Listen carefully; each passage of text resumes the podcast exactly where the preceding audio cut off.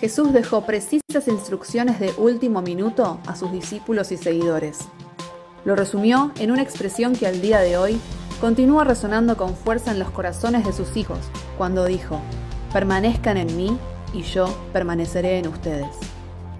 A lo largo del capítulo 15 del Evangelio de Juan, descubriremos que nuestra conexión con Jesús será la única manera de poder responder al propósito por el cual fuimos creados. Y solo así, dar la clase de frutos que desea que demos para la extensión de su reino. Corresponder a este mandato es asumir que nuestro llamado como hijos de Dios se hará realidad solo cuando decidamos de manera continua vivir plantados en su casa.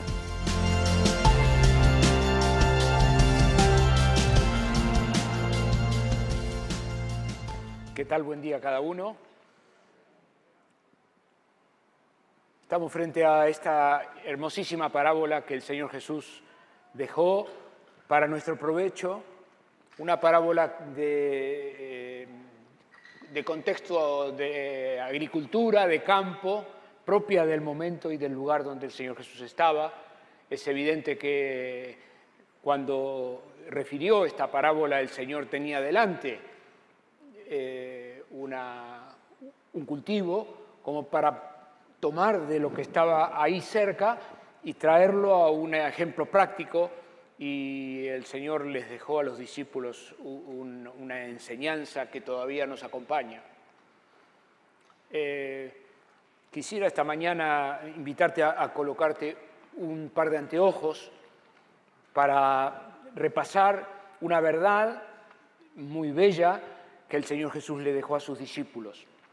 E, y antes de mencionarte los anteojos que quiero invitarte a poner, a que te pongas, eh, bueno, por lo menos yo quiero contarte que me, propongo presentarte esta verdad con unos anteojos puestos, y eso es lo que quiero desnudarme. Y eh, antes de, mencionarte el anteojo, eh, quisiera ponernos en el momento. Estamos en la última noche, dentro de unas horas el Señor Jesús va a enfrentar el juicio frente a Anás y Caifás y unas pocas horas más adelante el Señor va a ser ya presentado delante de Pilato cuando sale el sol a la mañana siguiente. O sea, ya estamos a la noche, eh, el Señor Jesús dejó la cena en el aposento alto, y está caminando con los discípulos desde el lugar del aposento alto en el monte de Sión y está caminando, caminando eh, por, alguna callejuela eh, con el grupo de discípulos rumbo al huerto de Getsemaní, que es el lugar donde Judas lo traicionó. O sea que estamos en el medio, dentro de poco, dentro de unos minutos, media hora, 40 minutos, se va a dar el episodio de que los soldados romanos lo van a venir a buscar al Señor Jesús con antorchas y palos, antorchas, antorchas porque es de noche, eh, hace falta iluminar, no, no, no, no hay linterna, no, no, no, no, hay antorchas. Y entonces el Señor está caminando, no, no, están dentro de un lugar bajo techo, sino que va el Señor hablando con los discípulos, caminando, bajando por la colina del monte de Sión, y eh, ahí es cuando el Señor le refiere esta parábola. ¿Qué más hay? Hay que a la mañana siguiente el Señor Jesús va a ser crucificado. Estamos en la noche, viene la mañana, la mañana siguiente el Señor Jesús, el Señor sabe que va a ser. Los discípulos no lo creen, pero el Señor Jesús sabe perfectamente que se va a consumar la obra de la redención por la cual Jesucristo nació llega el momento culminante en la vida del Señor Jesús. Él ha de entregar su vida. Vino a la, tierra para entregar su vida por amor, para pagar el precio de la maldad humana. Todo aquel que cree tenga vida eterna. Jesús vino al mundo a morir. Y estamos ya, este es inminente. El Evangelio de Juan nos entrega tan detallado, pormenorizada esta última noche, que falta que ponga, son las 5 y 35 de la tarde, o sea, falta eso que le agreguen un versículo. Pero estamos, eh, estamos a las 9 de la noche, 9 y media. A la, a la, una y media de la mañana el Señor va a estar ante Anás y Caifás, a las 4 de la mañana va a estar frente a, a Herodes, lo van a volver y a las, cuando despunte el sol, 6 de la mañana sale el sol, 7 y media, 8 está frente a Pilato. Eh, y la, crucifixión del Señor Jesús ocurre un rato, un rato después, como para que al mediodía es cuando se encapotó el cielo, que Juan cuenta que el cielo se oscureció, es el día siguiente, que los muertos resucitaron, es al día siguiente, que se cortó el velo, que se partió el velo del templo a la mitad mientras el Señor Jesús estaba muriendo en la cruz entre dos ladrones en el Monte Calvario. Eso está, está por ocurrir, es inminente, va a pasar en unas horas más. El Señor sabe perfectamente lo que va a pasar. Los discípulos están dudando, ignorando, están viviendo un momento de mucha turbación. Bueno, no se turbe su corazón, no tengan miedo. Eso es la, la, voz del Señor Jesús para ellos. Los está confortando, los está sosteniendo. El Señor Jesús sabe perfectamente que hay un quiebre en la historia. El Señor se va, pasará por el, por el túnel de la muerte a salir a, una resurrección de vida y el Señor Jesús se va al cielo. Él sabe perfectamente que luego de la resurrección, 40 días más tarde, el Señor Jesús estaba siendo ascendido al cielo. De modo que eh, la historia de la redención que comienza a ser anunciada en el Antiguo Testamento, bien lejos en la historia, cuando Dios le promete a Abraham que en su simiente serían benditas todas las familias de la tierra, o aún más lejos todavía, cuando Dios le dijo a Eva que eh, eh, de la simiente de Eva nacería uno que iba a pisarle la cabeza a la serpiente, mientras que la serpiente lo heriría en el talón. Eso fue lo que le dijo Dios en el Génesis, o sea que ya, ya en el origen de la historia Dios prometió un día como el que estaba pasando ahora en vivo y en directo, los apóstoles caminando por las colinas del monte de Sión, estaba por ocurrir la, la, la obra de la redención. Muy bien, y ahora sí te invito a poner anteojos. El Señor Jesús está por ir, se está por salir y yo quisiera invitarte a mirar lo que vamos a compartir juntos de las Escrituras con los anteojos de la esperanza. El Señor está dando una vacuna de esperanza, está, dando un, está dándole a sus discípulos una, un legado de esperanza, está poniendo, Él se va, la obra de la redención concluye, los discípulos entienden poco y el Señor Jesús está afirmando el corazón de los suyos en esperanza. Él está aportando un patrimonio de bendición, está poniéndoles al alcance que es la bendición que perdura en esperanza. Bueno, en el libro de números, Dios habla claramente acerca de qué es para Dios bendición porque hablamos de la palabra bendición, que Dios te bendiga, que Dios te bendiga, que te bendiga. Bueno, pero ahora vamos tranquilos. Vamos. a ponernos estos anteojos. Es un anteojo de bendición. Nos quedamos con esto, la bendición. En el libro de números, si tenés la Biblia ahí, te, invito a leer para que estés seguro de que estoy citando la palabra y te convido a que vos leas con tus propios ojos para que te quedes tranquilo que es lo que dice la palabra, el capítulo 6 de números.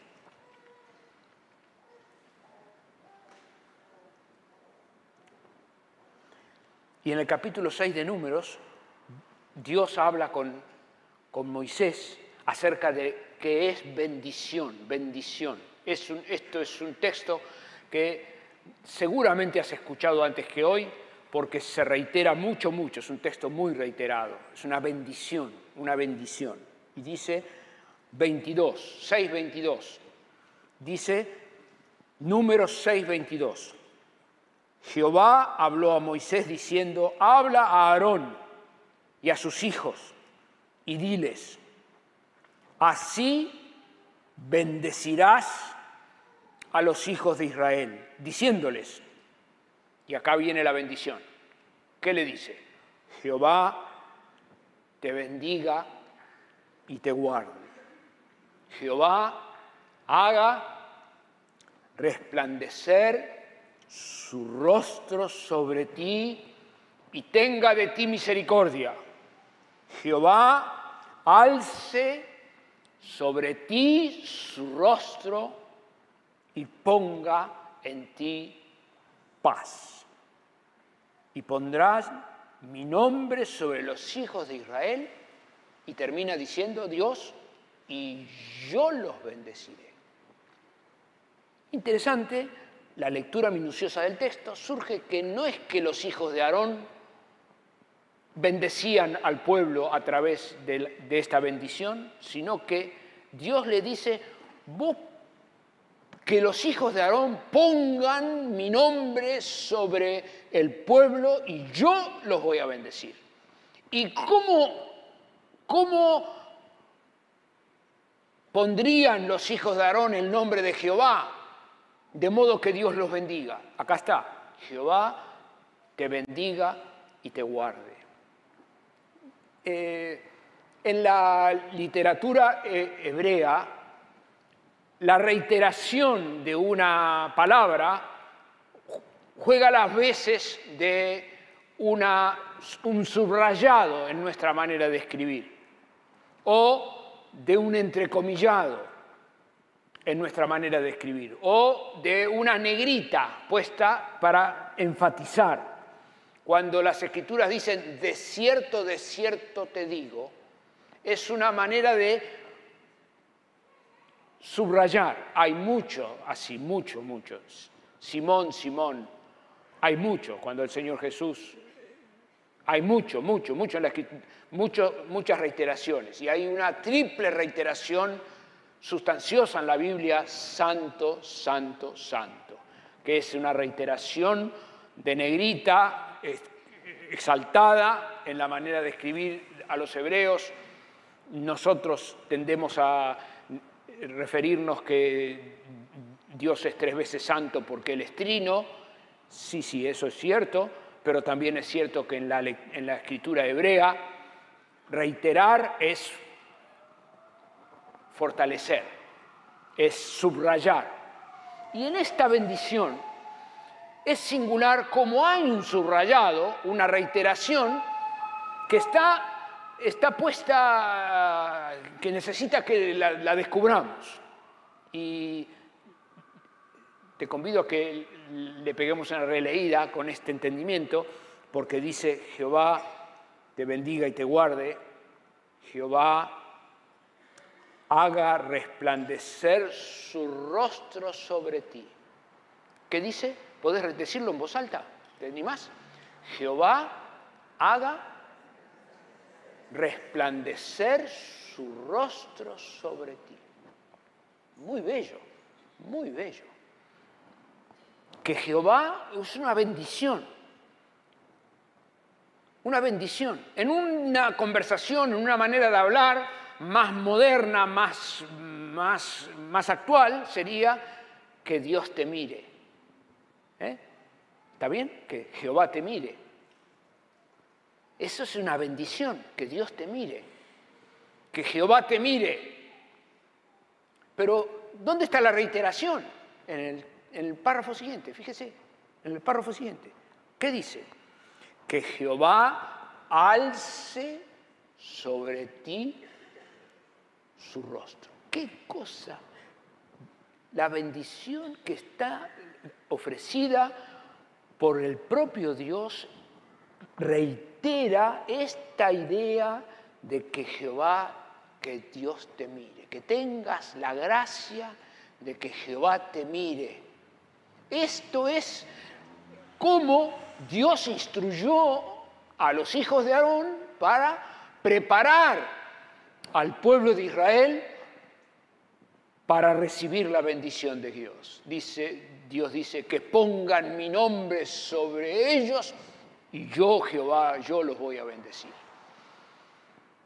Qué lindo, ¿eh? Decimos de nuevo, ¿eh?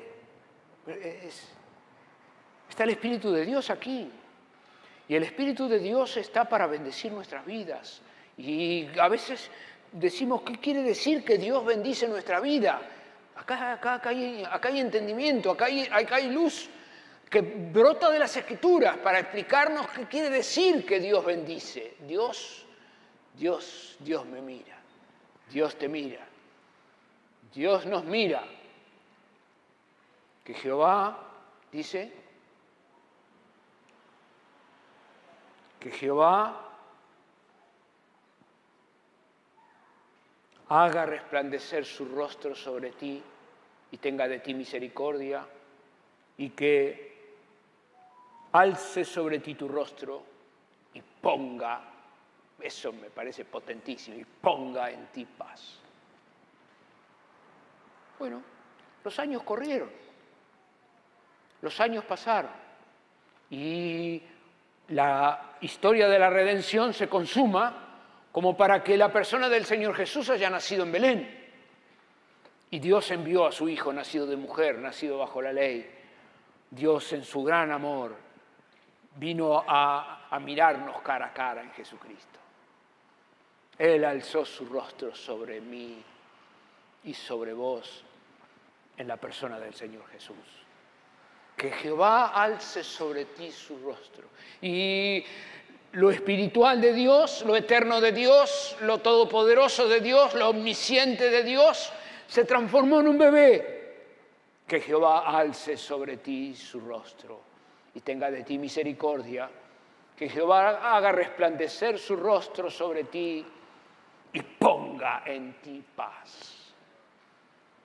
Y Jesucristo vino al mundo a caminar entre nosotros, un varón que estuvo haciendo bienes y sanando a los oprimidos del diablo, estuvo mostrando la grandeza del Dios Todopoderoso, enseñándonos las verdades del reino, hasta que llega a un embudo, el embudo de la historia de la redención llega a su clímax cuando el Señor Jesús ha de consumar la obra por la cual vino.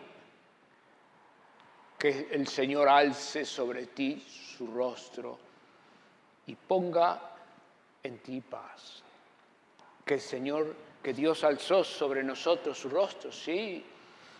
Fue el rostro sufriente de Jesucristo que se entregó a sí mismo por amor. Hemos visto al Señor Jesús amándonos. Hemos visto el rostro del Señor Jesús amándonos al extremo de entregarse a sí mismo por amor. De nosotros que no lo queríamos, que teníamos ideas antagónicas a sus propósitos, a nosotros que nunca le pedimos que muriera en nuestro lugar, a nosotros que nunca hicimos nada como para recoger en devolución un tamaño perdón, que el Señor te bendiga, nunca vas a pagar lo que Dios hace, que Dios te bendiga te guarde. Nunca vas a hacer nada para portarte mejor como para que Dios te ame algo más. Ni vas a portarte tan mal como para que Dios te ame algo menos. Que Jehová te bendiga y que el Señor te guarde. Que Jesucristo alce sobre ti su rostro y ponga en ti paz. Verlo al Señor Jesús muriendo en la cruz por mí es ser bendecido. Es entender qué significa que Dios me bendice. Dios me bendice al entregarlo a Jesucristo como para que muera en mi lugar, una muerte que no era para Él. Él murió mi muerte. El justo murió por el injusto para acercarme a Dios. Él llevó sobre su cuerpo mis pecados. Él pagó delante de la justicia santa de Dios mis cuentas. Que Jehová alce sobre ti su rostro, que Él ponga en ti paz. Justificados por la fe, tenemos paz para con Dios por medio de nuestro Señor Jesucristo. Pero el Señor Jesús está camino a, entregar su vida, está camino a darse a sí mismo, está totalmente como cordero fue llevado al matadero y como oveja delante de los trasquiladores enmudeció, dice el profeta Isaías. ¿Y qué hizo el Señor? El Señor Jesús habla con sus discípulos y les dice, Juan 15, ¿querés leer conmigo? Garantizate que lo que leo es lo que dice la palabra. Lee conmigo. 15.4. 15.4. Permanezcan en mí y yo en ustedes. Como la rama no puede llevar fruto por sí misma si no permanece en la vid, así tampoco ustedes si no permanecen en mí. Leemos otra vez. Permanezcan en mí y yo en ustedes. Como la rama no puede llevar fruto por sí misma si no permanece en la vid, así tampoco ustedes si no permanecen en mí. La bendición de la cual habló el Antiguo Testamento y que Dios le encargó a los hijos de Aarón para referirle al pueblo, hablaba acerca del rostro, de mirar el rostro, de poner la cara, de dar la cara. Y ahora el Señor Jesús está diciendo aquí a sus discípulos, permanezcan en mí. ¿Y qué combinación hay aquí? Y aquí hay una clarísima combinación, porque el Señor Jesús está diciéndole, así como Dios pone su rostro para mirarnos, así como deseamos que Dios nos mire y ser bendecidos, así como esperamos que Dios haga resplandecer su rostro sobre nosotros, así ahora el acuerdo con el Señor se cierra llamándome a mí a mirarlo. No se trata de que Él me mira y yo miro para otro lado. No se trata de que Él me mira y yo aparto la mirada. No se trata de que, yo, que Él mira y yo esquivo, sino se trata de que permanezcan en mí permanezcan en mí. Y aquí hay una llave de, que viene acompañando al pueblo del Señor durante 20 siglos. Mi hermano, esto es una verdad de las más bellísimas y las más sintéticas que el Señor Jesús dejó a los discípulos en el último momento de su vida. Le dijo a sus discípulos, así como escucharon que Dios hace resplandecer el rostro, sobre su pueblo y le da paz, así como escucharon que es bendición cuando Dios mira, así como escucharon que la, mirada de Dios es lo mejor que le puede pasar a un ser humano.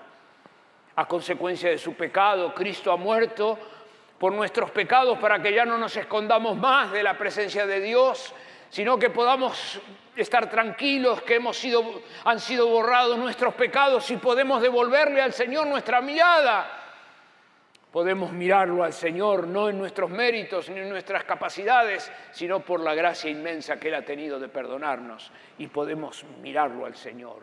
Y este, esta combinación maravillosa, esta combinación bellísima, es la que sostiene al pueblo del Señor vivo hasta el día de hoy.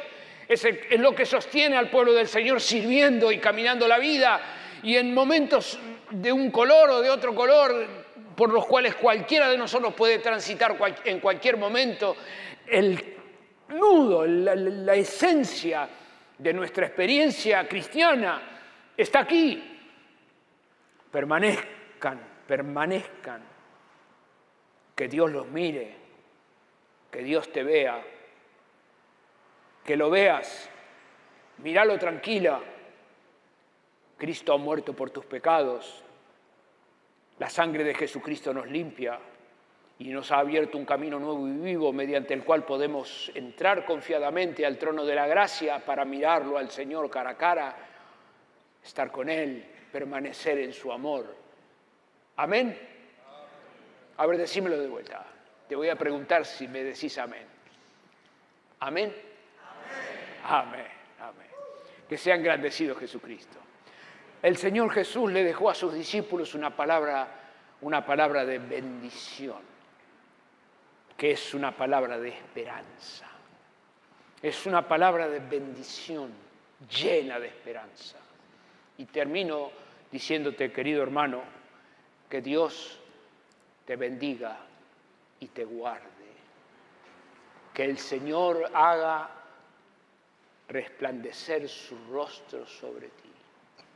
Que alce el Señor sobre ti su rostro y, ponga en ti paz.